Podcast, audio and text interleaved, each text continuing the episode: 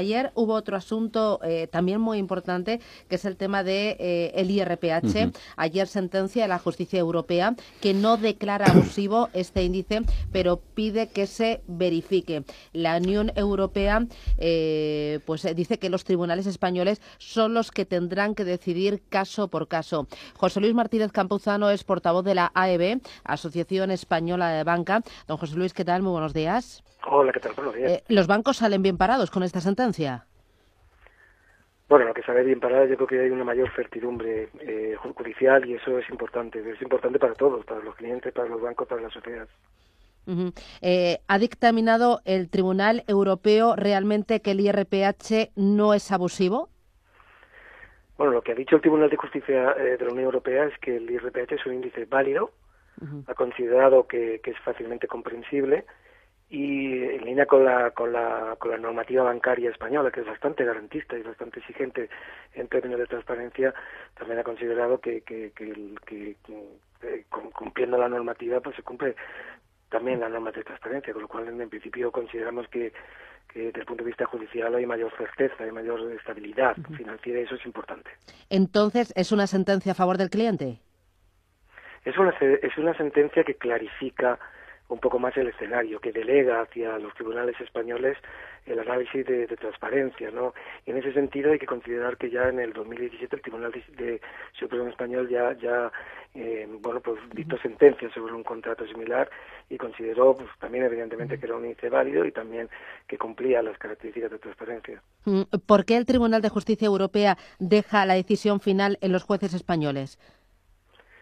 De nuevo es importante que la, recordar que la legislación española, como he dicho anteriormente, bancaria es muy muy garantista, muy exigente, ¿no? En términos de transparencia, por tanto tiene sentido, ¿no? Que sean los tribunales españoles los que analicen la, la, transparencia eh, del índice, ¿no? Y hemos tenido en ese sentido muchas sentencias, no solo del Supremo, que, es la más importante, pero también de agencias provinciales que, que, también han validado el índice y también la transparencia en su comercialización. Pero ¿qué pasa si unos jueces eh, lo consideran abusivo y otros jueces no lo consideran abusivo?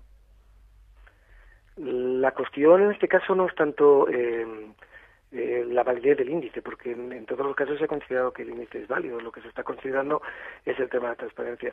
En el caso puntual, que en principio nosotros no, no lo contemplamos a nivel pero si hubiera algún caso puntual y, hubiera que sustituir el índice por otro, lo que dice el tribunal es que tiene que ser un índice sustitutorio y también la legislación española es muy muy clara en ese sentido que el, que el índice sustitutorio del, del, IRPH, en este caso caja, sería el IRPH entidades. Mm, eh, entiendo que eh, el impacto es mucho menor de lo que la banca esperaba en un primer momento.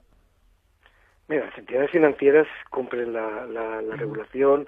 En España, además, eh, hay un garante de la transparencia que son los notarios y, por tanto, la normativa española en términos de transparencia es muy clara y, las entidades han cumplido en general con esta normativa. Por tanto, eh, estábamos confiados que, que, la, que desde el punto de vista jurídico ya había esa certeza, desde el punto de vista judicial también le existiera.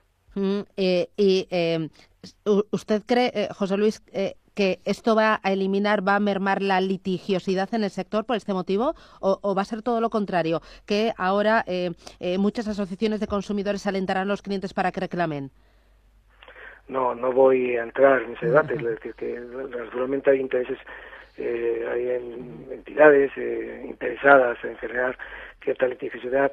Nosotros lo que estamos interesados es seguir cumpliendo con nuestra con nuestra obligación, que es dar la mejor financiación, las mejores condiciones posibles, y en ese sentido recordar que, el mercado hipotecario español es un mercado que ha funcionado, que ha dado y que proporciona una financiación al mayor número de personas posibles muy muy favorable y también en ese sentido que más del 80% de las familias españolas tienen vivienda en propiedad que es un porcentaje mucho más elevado que a nivel europeo. Ese es nuestro objetivo. Mm, eh, José Luis, eh, para terminar, eh, yo sé que está muy pendiente de los mercados financieros. Antes hablábamos mucho para hablar de la actualidad de mercados, de bancos centrales, de, divisas, y la verdad es que estamos en un momento histórico, ayer con la baja de tipos de interés y ahora por parte de la Reserva Federal y ahora a la espera de actuación del Banco Central Europeo y de una actuación coordinada.